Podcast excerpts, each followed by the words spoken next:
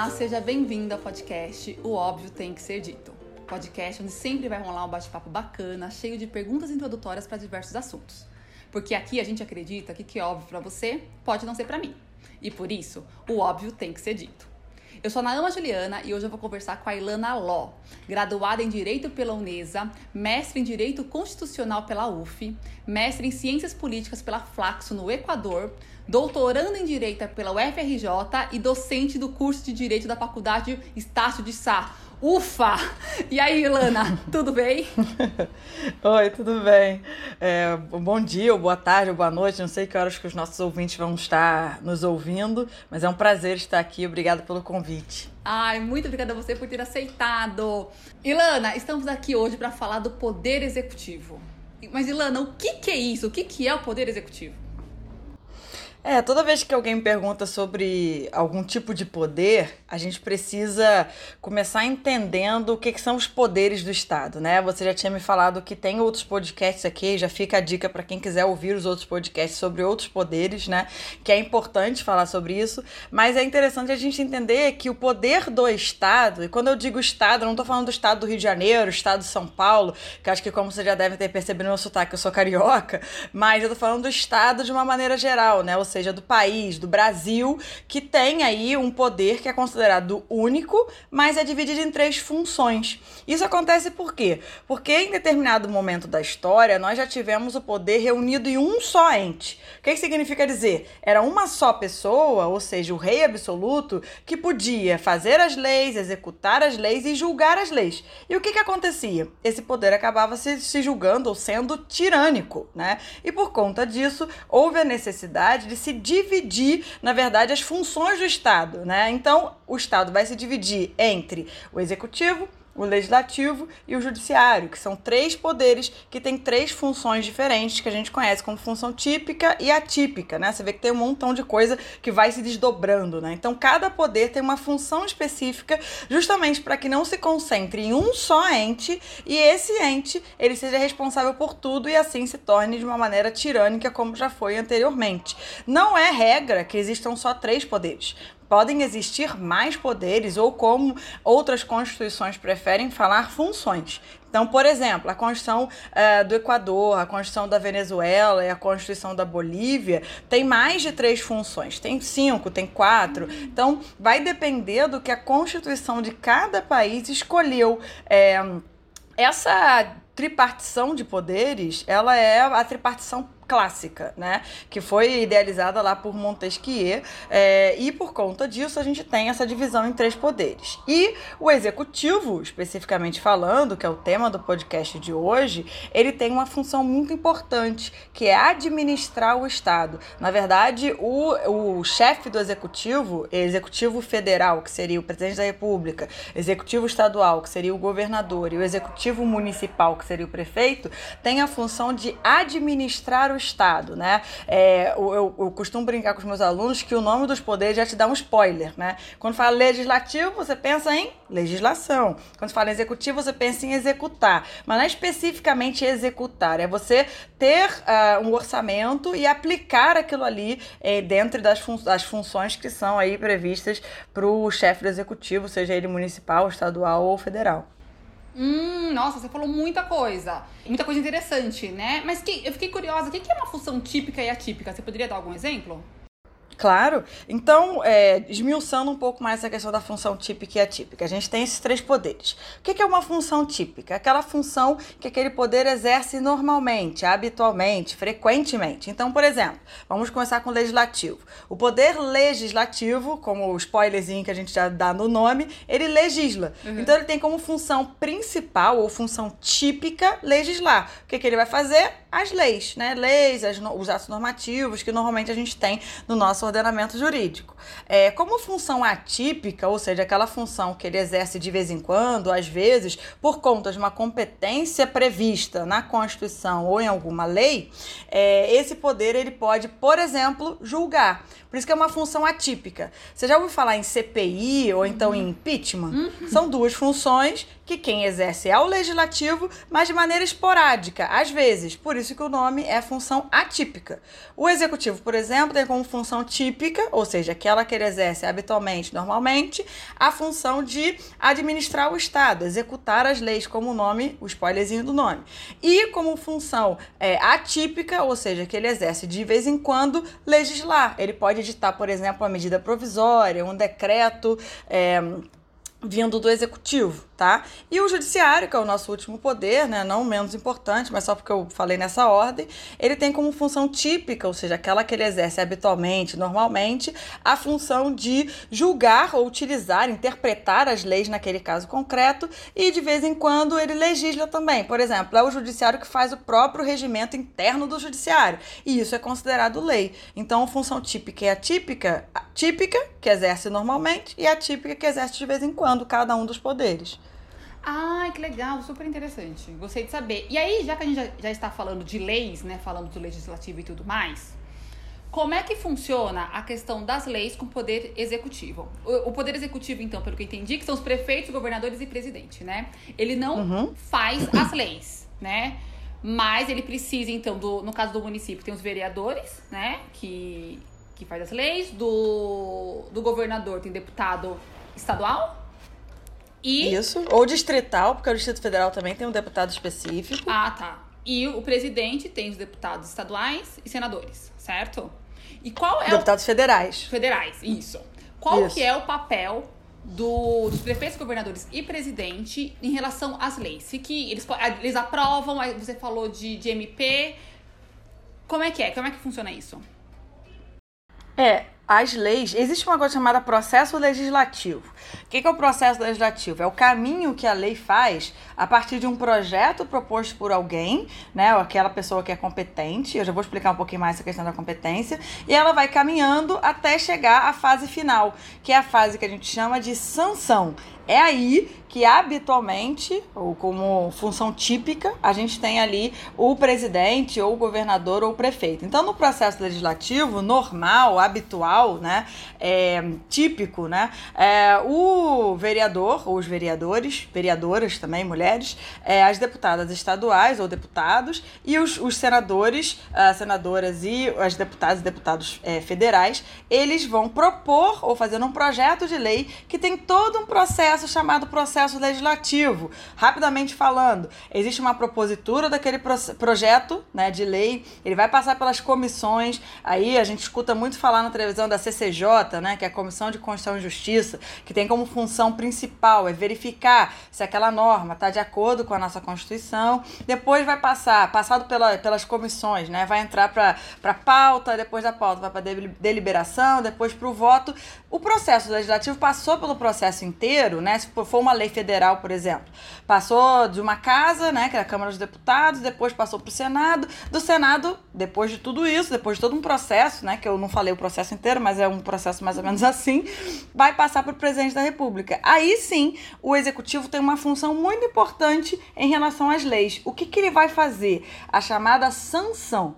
O que, que, é uma sanção? É quando o presidente da República recebe aquele processo legislativo já finalizado na casa legislativa respectiva. E aí, quando eu falo casa legislativa respectiva, eu estou falando que pode ser os vereadores, né, a Câmara Municipal, pode ser a, a, Assembleia Legislativa do Estado ou o nosso Congresso Nacional. Recebeu aquela lei, ele vai olhar para aquela lei e vai, vai sancionar, ou seja, vai dar o ok ou não. Né? Se ele sanciona, aquela lei vai para promulgação, publicação, pum, entrou em vigor, já está valendo. Né? É, salvo se ela tiver algum tipo de vacate. O que, é vacate? É um prazo para entrar em vigor. Pode acontecer isso. Mas em regra, como, como assim? passou pelo. Pro... Como assim? Oi. O que, é esse vacate? Eu não, não entendi. A, a vacatio legis, ela é um tempo que a lei leva para entrar em vigor. Né? Ou seja, em regra, todas as leis. Começou uma lei agora, uh, passou pelo processo legislativo, o presidente sancionou, deu ok, passou para promulgação, publicou, já está valendo. Tá. Mas existem algumas leis que elas precisam de um prazo maior para entrar em vigor. né? Porque vai, vão mudar muita coisa, por exemplo. Vou te dar um exemplo. Ah, em 2015 entrou em vigor uma lei que é o novo Código de Processo Civil. Uhum. Você imagina só, você tem um processo civil que está sendo utilizado. O processo civil é, com, é, é, como se fosse a instrumentalização do processo. Como é que faz para você dar entrada, essas coisas mais ou menos. Uhum. E aí mudou tudo. Imagina só para você se adaptar a um novo ordenamento jurídico. Você precisa hum. de um tempo. O nome desse tempo é vacatio legis. Ah, é para as tá. pessoas já irem conhecendo, vendo a lei. Aí ela vai entrar em vigor, sei lá, daqui a seis meses, uhum, né, por exemplo. Aconteceu com o nosso Código Civil, aconteceu com a lei do, do imigrante, né, que era o Estatuto do Estrangeiro, depois mudou. Né? Mas, em geral, na maioria das vezes, a lei ela entra em vigor na data da publicação. Publicou, já está valendo. Agora, o que, que o, o chefe do executivo ele pode fazer ou ele tem como função típica nesse processo legislativo?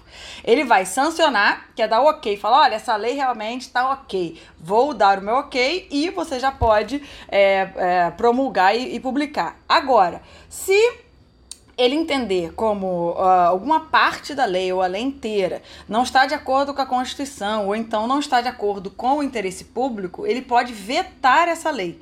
Então ele não sanciona, ele veta, uhum. né? Então é, esse veto é uma das, um dos papéis né, mais importantes que o executivo tem uhum. nesse processo legislativo. Que ele vai dar o ok ou não ok. Esse veto, ele pode ser de parte da lei, da lei inteira, de inciso, de artigo, de alínea, não pode ser de palavra, mas pode ser de qualquer parte da lei, né? Ele não pode tirar um sim, tirar um não, não pode fazer isso. Mas ele pode tirar partes da lei e justificar o veto dele falando, olha, é, é, o que a gente chama de veto jurídico e veto político. Ele pode falar: olha, não é de interesse público essa lei, é um veto político. Ou uh, ele pode dizer: ah, essa lei vai de encontro ao, a questões constitucionais, então é um veto jurídico. Ele vai dizer que a lei é inconstitucional. Vou te dar um exemplo para ficar mais claro. É, há pouco tempo atrás, acho que alguns dias desculpa, alguns dias atrás, a gente teve uma lei que tinha sido vetada em parte né, pelo presidente da República é, por conta de que ele vetou uma parte da lei que falava sobre o aumento de servidores em tempo de pandemia. Tá. Não sei se chegou a ver essa notícia, mas ele vetou essa parte. E aí, é, se é uma lei federal, existe a possibilidade de derrubar o veto. Os nossos deputados não o fizeram, então ficou mantido o veto, ou seja, a lei ela foi publicada, mas sem essa parte. Essa parte não tem validade porque ela foi vetada. Se você entrar na internet e procurar alguma lei, você pode encontrar, por exemplo, ela riscadinha assim, escrita assim, vetada pelo presidente, e aí tem um link para você apertar e acessar o veto, né? Você consegue ver porque ele precisa justificar porque que ele não está dando o ok, vamos dizer assim, naquela parte da lei. Ah, entendi. Então vamos lá. quando chega a lei pro chefe do executivo, ela já passou por um uhum. monte de processo. Mas chegando lá, ele ainda Isso. tem o poder de vetar, né? Mas uhum. esse veto, então, não é sagrado. Pode ser que ele vete e aí volta pro legislativo e eles falam: não, vamos é, vamos manter. É assim, fica nesse jogo de poder? Isso, isso. É possível uhum. que você uh, derruba, a gente chama de derrubada do veto, né? Mas tem todo um processo também para que isso seja feito. Se for, por exemplo, no executivo é, federal, né, na nossa União, se o presidente veta uma lei e o Congresso quer é, derrubar esse veto, ele precisa de maioria absoluta. Ou seja, uhum. o Senado Federal, a maioria dos seus membros, o que, que é a maioria absoluta? 50% mais um de toda a casa, do número total do, da quantidade de, de senadores que nós temos. A mesma coisa vai passar para a Câmara, maioria absoluta. Se a maioria absoluta decidir que sim, o veto é derrubado e a lei é publicada do jeito que ela foi votada na Câmara dos Deputados e no Senado Federal, entendeu? Nossa, muito interessante, porque a gente percebe que o chefe executivo, ele não tem um poder sagrado mesmo, né? É, tá sempre... To, então, as, a, o, os poderes estão o tempo todo não digo se vigiando, mas tendo que conversar, né, para ver se se dá certo. Interessante. Só para complementar isso, hum. é, no nosso sistema jurídico ou na nossa normativa constitucional, né, a gente tem o que a gente conhece como sistema de freios e contrapesos, que é exatamente isso que você acabou de me falar, né, que é quando o sistema, os, os poderes, eles ficam se fiscalizando, né, os dois têm, os três poderes têm poderes específicos para fiscalizar um, uns aos outros, tanto que a nossa Constituição fala que eles convivem de maneira harmoniosa e independente entre si, que, que isso significa? Significa dizer que, por conta desse sistema né, do check and balances, né, que é um sistema importado dos Estados Unidos, que a gente traduziu para freios e contrapesos, os poderes podem se fiscalizar. O que significa dizer que é, sempre que houver um excesso de um poder, o outro pode estar fiscalizando e vice-versa. Hum, tá. Nossa, é interessantíssimo. E fa falando um pouco disso, sobre fiscalização e tudo mais, nós temos o, o presidente é o chefe do executivo, né? Ainda assim temos os governadores e os prefeitos. Mas é, é uma bobagem dizer que o presidente manda nos governadores, os governadores mandam no, no, nos prefeitos, né? Não é como se fosse uma empresa que são, sei lá, é, que estão abaixo deles, né? Como é que, e como é que funciona essa organização deles? É, existe, na verdade, uma coisa chamada competência, né? O que, que compete a cada um fazer. E essas competências estão previstas na Constituição e nas leis infraconstitucionais. Quando eu, leio, quando eu digo leis infraconstitucionais, eu estou dizendo as leis que estão abaixo da Constituição, que são criadas a partir dela, né? Porque a nossa Constituição ela é a lei máxima do nosso Estado. Qualquer lei que for, for ser criada né, a partir da Constituição precisa estar de acordo com ela. Isso é uma questão de ordenamento jurídico de hierarquia. Então, lá na Constituição, eu vou dividir, ou a própria Constituição vai dividir, o que, é uma competência da União, o que, que é uma competência do Estado, ou dos Estados e Distrito Federal, e também uma competência dos municípios. O Distrito Federal, ele é um, um, um ente da federação diferente. Ele não é igual os nossos estados, os nossos municípios, porque ele, por ser um, um ente diferenciado, ele tem, ou ele aglutina aí as competências, tanto do, do município quanto do estado. Falando aqui de São Paulo, que é onde eu tô. Nós temos João Dória, que é o governador de São Paulo, e estamos com o Bruno Covas, que ele é prefeito de São Paulo. Ambos são do mesmo partido, alguma coisa assim. Mas o, o, o João Dória, ele não pode se intrometer nas questões municipais. Ele não tem, ele não tem competência nenhuma sobre isso, por exemplo. Isso. Então, é, eu acho que fica mais fácil a gente entender, sem a gente precisar consultar nenhuma lei, fica mais fácil a gente entender assim, ó. O, go o governo municipal, ele tem competência ou ele tem atribuições para gerir as questões locais. O governo estadual tem competência para gerir as questões regionais e o governo federal as questões nacionais. Vou dar um exemplo simples. É, por exemplo, a gente tem um descalçamento ou algum buraco na via da calçada. Você acha que isso é um problema local, regional ou federal? Local. Então, essa é uma competência, as questões relativas a questões urbanas e infraestrutura de uma maneira local, diz respeito ao, ao governo local, que é o município. Então, é mais ou menos essa lógica, né, para ficar claro, sem a gente precisar consultar nenhuma lei, mas você pensa, quando você observa algo, se aquela competência é local, se ela é regional ou se ela é nacional. Por exemplo, vou te dar outro exemplo. Pra, de quem que você acha que é a competência de administrar uma vacina, por exemplo? Nacional. Exatamente. Exatamente, porque você precisa distribuir para todos os estados. Quem vai poder fazer isso? Um órgão grande, né, que no caso vai ser o Ministério da Saúde, que tem uma atribuição federal. Uhum. Então, você precisa primeiro observar qual é o problema e daí você consegue pensar ou imaginar quais seriam as competências. Caso você tenha dúvida, é só você consultar ou as leis, né, e algumas delas a gente poderia ver por assunto, ou então a própria Constituição. Ah, interessante. Então quer dizer o seguinte: eu tô com um problema na minha calçada e meu prefeito não resolve, não uhum. adianta eu querer falar com o meu governador. Porque ele não vai conseguir resolver também. Né? Não. Né? Porque ele não tá acima. Isso, não. Eu acho que eu não me fiz entender na primeira questão. Ele não está acima dele. O, o governador não é o chefe do prefeito. Isso. Não é. ah, tá certo então. E vamos lá, agora voltando um pouquinho que a gente foi pra frente, como é que se elege um, um, um chefe do executivo? É voto direto, certo?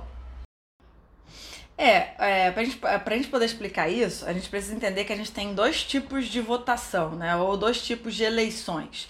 A eleição que ela é feita por voto majoritário e a eleição que ela é feita por voto proporcional. Uhum. Todos os votos, eles são considerados diretos. E aí a gente faz uma diferenciação técnica, né? Ah. Só para ficar claro isso. A gente tem é, os, na, no artigo 14 da nossa Constituição, que vai falar assim, é, o voto, mais ou menos assim, o voto vai precisar ser sempre direto secreto, universal e periódico. O que, que significa cada palavrinha dessa? O voto direto é aquele voto que você vota diretamente, você mesmo, cidadão, cidadã é, brasileiro, né, nato ou naturalizado, porque o estrangeiro no nosso país não pode votar. Uhum. É, a gente vai lá e vota diretamente para o prefeito, ou para o governador, ou para o senador, para qualquer cargo do executivo ou legislativo. Não é uma votação indireta. Isso já aconteceu anteriormente em outros regimes. Uhum. Então, por exemplo, na época que nós fizemos a transição do, do, da ditadura militar para o governo democrático, a gente teve uma votação indireta, uhum. que elegeu o Tancredo Neves, que faleceu, né, antes, na, não chegou a, exercer o seu mandato, e assumiu o José Sarney. Então, essa votação foi feita de maneira indireta, ou seja, não fomos nós, eleitores, que votamos. O voto direto é isso, é você ir e votar. Ah, Secreto tá, então sempre é significa... é direto, né? O voto, vai ser sempre é direto. é direto. Uhum.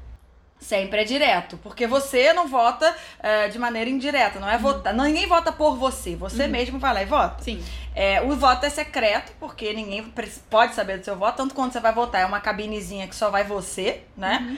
É, inclusive, com, é, é, crime eleitoral você filmar o seu voto, justamente porque infringe essa norma constitucional, que é que o voto, que, que quer dizer que o voto é secreto. Universal significa que todo mundo, guardado, obviamente, as restrições legais, né, uhum. é, pode votar. Então, por exemplo, a gente tem os votos que são obrigatórios, os votos que são facultativos, né?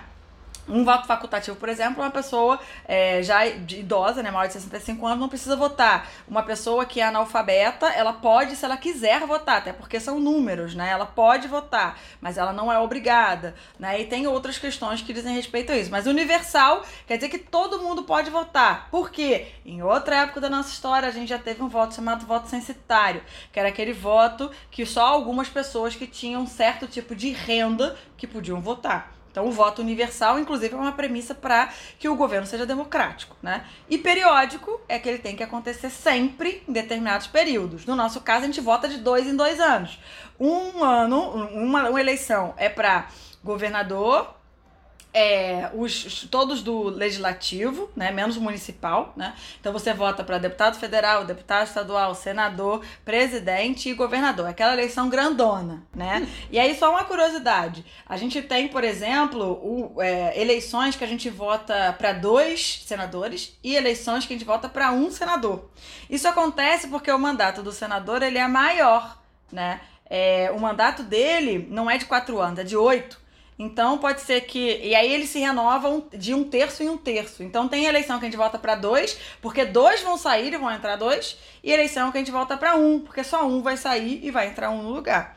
E aquela outra eleição, que é a nossa desse ano, que é para prefeito e vereadores, né? E aí qual que é a diferença? A gente tem um tipo de voto chamado voto majoritário e o outro tipo de voto chamado voto proporcional. O que, que é o voto majoritário? É aquele voto que você vota e a maioria absoluta decide o resultado. São os votos do poder executivo.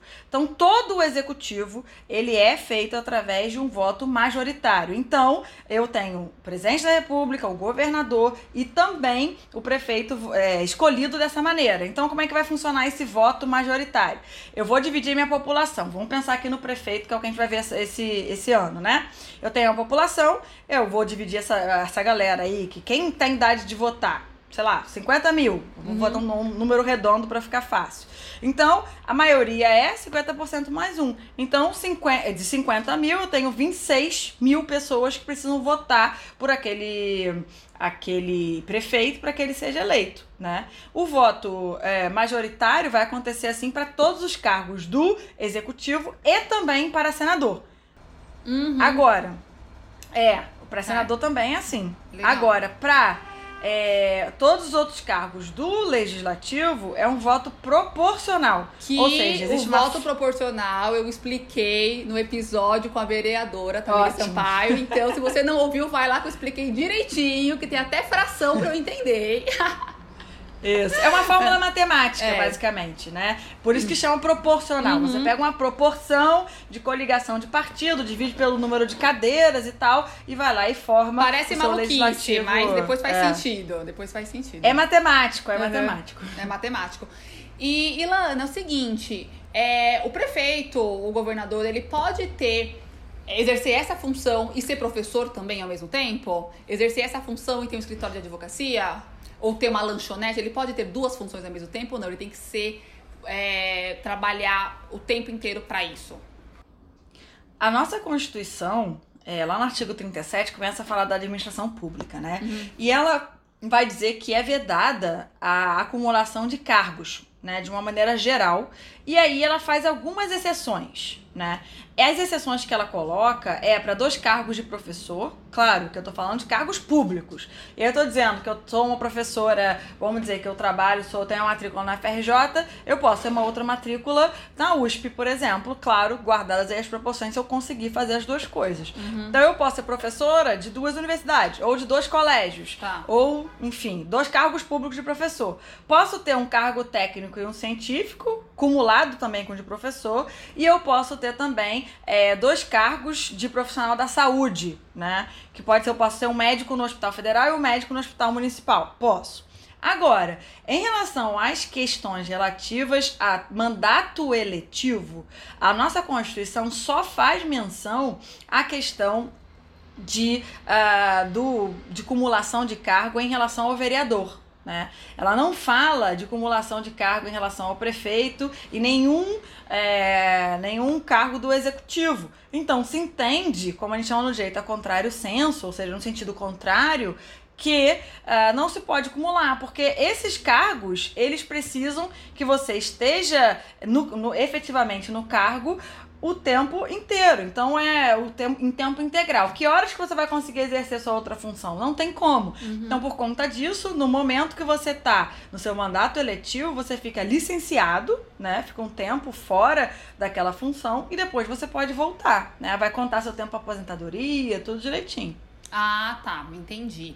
Ilana, estamos caminhando para o final e eu queria fazer aqui um bate-bola com você, né? Eu acho que falando de algumas uhum. coisas principais para a gente ver. Questão de saúde, eu acredito que os três os três cargos cuidem, né? Mas vamos supor, na saúde, quem cuida do posto de saúde do meu bairro? Isso é função de quem cuidar? Abastecer de remédio e tudo mais. Ótimo, é, é uma ótima pergunta que entra no que a gente já falou anteriormente, aquela uhum. questão do local, do regional e do nacional. Isso. Então, quando a gente, a gente tem o chefe do executivo, que é auxiliado se for o federal, pelos seus ministros, o governador pelos seus secretários e o prefeito também pelos seus secretários. Então, a saúde local, quem cuida é o município. Então, o postinho de saúde que você acabou de me perguntar é de competência do município. Né? E claro que existe um sistema integrado que a gente conhece, que é o Sistema Único de Saúde, que é regido aí pelo governo federal, né? Um sistema, inclusive, que a gente tem que defender, né? Porque é uhum. é muito importante. É ele que vai trabalhar as políticas públicas de saúde saúde da nossa área, do nosso estado. Mesmo que a gente tenha plano de saúde, a gente usa o SUS. Né? Isso é importante destacar, Sim. porque se a gente toma vacina gratuita, e essa questão da vacina, vacinação gratuita não é em todos os países, não são todos os países que têm isso, né? Uhum. Então a gente toma vacina, a gente faz qualquer tipo de questão é, relativa à saúde pública, a gente está utilizando o SUS de maneira direta ou indireta, mas o SUS ele vai ser encarregado de reger as políticas é, nacionais né, e prestar os atendimentos necessários. E aí você tem que só dividir uma coisa em relação ao orçamento. Né? Uhum. É, competência é diferente de orçamento.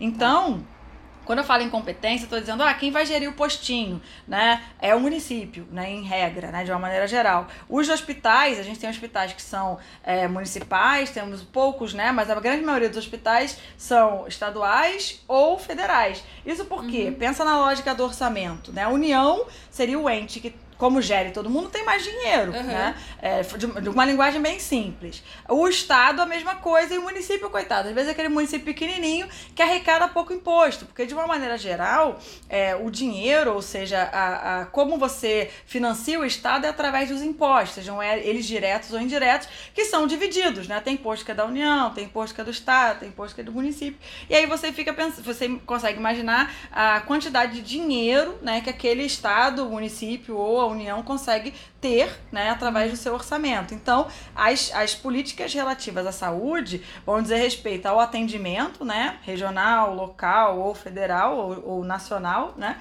e também a questão do orçamento e as possibilidades de cada município hum. ou estado ou união. Ah, então assim, é, Ilana, todo o dinheiro que as prefeituras, os estados e a União têm, vem dos impostos. Não tem uma outra forma de, de, de conseguir dinheiro, né? De uma maneira geral, sim, uhum. né? Mas você tem é, a, a, maneira maior, uma, uma, grande forma de financiar o Estado é realmente é, a receita do Estado é gerada, em geral, pelos impostos que são pagos por nós. E aí você tem outras questões que envolvem o direito tributário, né? Que dizem respeito também à importação, exportação. Mas tudo isso você consegue verificar que é, os impostos são trazidos de uma maneira geral ou são o que compõe de uma maneira quase que completa o orçamento do, do, do nosso estado, do município e do governo federal. Então tá, vou falar aqui uma afirmação que vai ser um pouco rasa, mas só pra gente entender mais ou menos, né? Cada vez que a gente sonega um imposto, então a gente tá tirando dinheiro do posto de saúde, estamos tirando dinheiro de investimento em estrada, estamos tirando dinheiro de investimento em universidade? Exatamente. Hum. Exatamente porque a gente financia o Estado, né? Uhum. Na verdade, quando você. É, a gente tem os impostos que são considerados diretos e, os indiretos, né? O direto é aquele que você paga diretamente, tipo o seu imposto de renda, você paga diretamente, né? Sai do seu, do seu contra-cheque, os que descontam em folha, né? E você tem os impostos indiretos. Então, por exemplo, quando você compra, sei lá, uma garrafinha de água, existe toda uma cadeia de imposto que diz respeito àquela garrafinha de água, desde a questão da fabricação, é, da, do transporte e etc, né? da venda, né? Esses são os impostos indiretos. Então é tudo isso que vai financiar, de uma maneira geral, o, o nosso Estado, né? Então se você só nega, você realmente está tirando o, o, o valor né, que deveria ser reinvestido pelo Estado e deixando de, de ser colocado aí nas, nas áreas principais. Lembrando que quando a gente fala nessas questões de financiamento do, do Estado ou das questões relativas à nossa receita, vamos dizer assim, que é a receita do Estado, a gente está falando de uma forma geral, né, hipotética, uhum. dentro de uma questão é, para a gente poder entender, né? Porque aí, se a gente for pensar, fala assim, poxa, mas a galera, não é só, a culpa não é só minha, né? O governo também é corrupto, etc. Tem sim, outras sim. É, questões que a gente pode colocar nisso aí, mas de uma forma geral, é, são os, os impostos que financiam é, os tributos, né? não só os impostos, né? os tributos de uma maneira geral, né? que vão financiar, porque existem outras formas de, de obter dinheiro através do Estado que não sejam só os impostos. Tem as taxas, tem as contribuições de melhoria, tem Sim. outros tributos. Né? Acho uhum. que a forma mais técnica da gente falar são os tributos, que a gente tem vários tributos, que não são só os impostos, são outros tributos, vários. Ai, tá certo então. Bom, e voltando lá para minha pergunta inicial, com quem que eu tenho que reclamar se falta vaga na creche pro meu filho? É com o prefeito? Ele que é o responsável por criar a vaga? Pois é, a educação é uma outra questão bastante importante, que também é dividido lá na lei de diretriz e base da educação. Então, naquela mesma, na mesma regra, local, regional e federal. Então, é, a Lei de, de, de Diretrizes e Bases da Educação Nacional vai dizer o seguinte: as competências locais, como por exemplo, primeira infância e o ensino fundamental, é de competência do município. Né? O ensino médio já é de competência do Estado e uh, o, o, governo federal tem aí a competência do ensino superior. Por isso que existem várias universidades que são federais. Né? Em teoria, nessas né, universidades elas vêm para suprir a necessidade aí do ensino superior. Claro que existem também universidades que são estaduais. Né? É, aqui no Rio de Janeiro a gente tem a UERJ, por exemplo, e aí, como a gente já estava até conversando antes da gente começar a gravação, aqui no Rio a gente tem quatro federais. Né? A gente tem tem a Unirio, que é a Universidade do Estado do Rio de Janeiro, a gente tem o FRJ, Universidade Federal do Rio de Janeiro, a gente tem a UF, Universidade Federal Fluminense, tem a U, o F Rural, né, a Universidade Federal Rural do Rio de Janeiro, o. FRR RJ. Então, é, essa, essas são as atribuições que, em geral, vão de uma maneira crescente, né? E a, o governo federal também tem uma função muito importante através do Ministério da Educação, que é coordenar todas essas atividades. É ele que vai dizer o que, que vai estar no currículo básico de cada educação, né? Se é básica, se é, é fundamental, se é ensino médio. É, e claro que a gente tem autonomia universitária, não é o MEC que vai trabalhar em em relação a essas questões, mas no ensino básico o currículo ele é da base nacional. E isso eu tô falando da educação pública, tá? A educação uhum. privada, uhum. ela tem uma regra igual, né? Tem que seguir aquele currículo, mas ela pode suplementar, ou seja, colocar qualquer outra coisa. Por exemplo, tem universidades, é, colégio, desculpa, privado, que ensinam xadrez. Isso uhum. não está obrigatoriamente no currículo, mas ela pode suplementar se ela quiser. Ela tem que ensinar o básico que está no currículo, previsto lá na Lei de Diretrizes e Bases e seus complementos, né? E, uhum. é, se for necessário, se assim o quiser, suplementar. Ah, entendi. Muito legal. Tá. É... Bom, Ilana, infelizmente temos que encerrar, mas antes, como pergunto para todo mundo, e vou perguntar agora para você, e eu quero saber, me conte uma coisa não óbvia sua. Uma coisa não óbvia minha, né? É... Eu acho que é difícil até a gente pensar nisso, porque a gente acaba achando que a nossa vida ela é um livro aberto, mas não é, né? Eu tenho um Instagram, né, que se hum. chama Entre Lhamas Política e Direito, que é um Instagram onde eu ensino as questões políticas, né, e também algumas coisas de direito. E muitas pessoas acham, ah, que legal uma lhama, etc. Mas ninguém sabe, ou não, nunca me perguntaram, ou às vezes perguntam, mas muito raro, por que a lhama? Uhum. Né? né? Então eu acho que é uma curiosidade que algumas pessoas querem saber, né, em relação principalmente ao meu Instagram, que é formado por lhamas, política e direito, né? E a minha casa, de uma maneira geral, ela tem muita lhama, referência de lhama, eu tenho quadrinho de lhama, eu tenho lhaminhas, eu ganho muita lhama. ah, né? que legal. Mas isso, lhama não de verdade, né? De, mentira, que eu não tenho nem espaço. Meu apartamento é pequeno, não tenho como guardar uma lhama nem filhote aqui dentro. Mas isso aconteceu, né, a partir do momento que eu, dentro da faculdade de Direito, percebi que a gente estuda muito Europa né? E aí eu comecei a dizer, cara, se a gente continuar olhando para um espelho que não é o nosso, né, que é uma Europa, que é um Estados Unidos, a gente nunca vai conseguir entender a nossa história.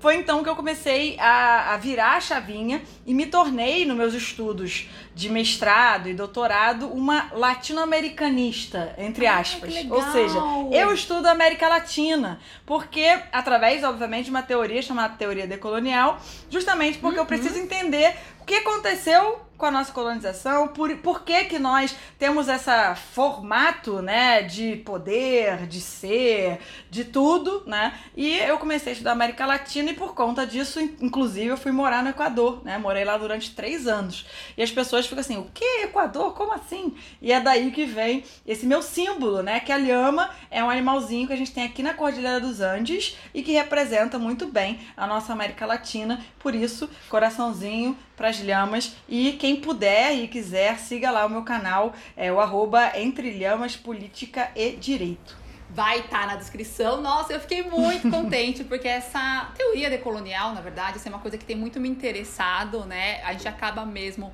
tendo uma visão muito eurocêntrica do mundo e consumindo muita coisa europeia. E uma coisa que eu sinto falta, não sei se você percebe, que nós brasileiros, nós não nos sentimos. É o que eu percebo, tá? Tô falando super óbvio aqui. A gente não se sente parte da América Latina, né? Eu não sei se é por causa Sim. da língua, o que, que é, mas a gente não ouve música latina. A gente acaba muito com referências americanas e europeias e eu acho isso muito triste até, né? Porque é, que a gente acaba ficando à parte mesmo, né? Dessa, da nossa região, né? Que a gente eu acho, tá, que tá aqui próximo, eu acho que lado. isso Claro, eu já vou me convidando, né? E já te dou um, um, uma ideia de fazer um outro podcast falando só sobre teoria decolonial. Não, e eu quero muito, mas aí eu só vou ouvir, porque eu sei muito pouco, né? E vai ser uma delícia. Então já está convidada, vai ser uma delícia ter aqui. Ilana, eu quero te agradecer. Muito, muito obrigada pela sua disponibilidade, pela didática, por ter arranjado um tempinho para mim. Você é professora, então você tá falando o tempo todo, né? É, se dispor a falar mais um pouquinho comigo. Muito, muito obrigada. E é, enriqueceu muito o debate, tirou um monte de dúvida minha. Tenho certeza que vai ser interessante para todo mundo que ouvir. Tá certo? E, bom, a gente encerra o podcast sempre lembrando que o óbvio tem que ser dito. Tchau, tchau! Tchau, muito obrigada.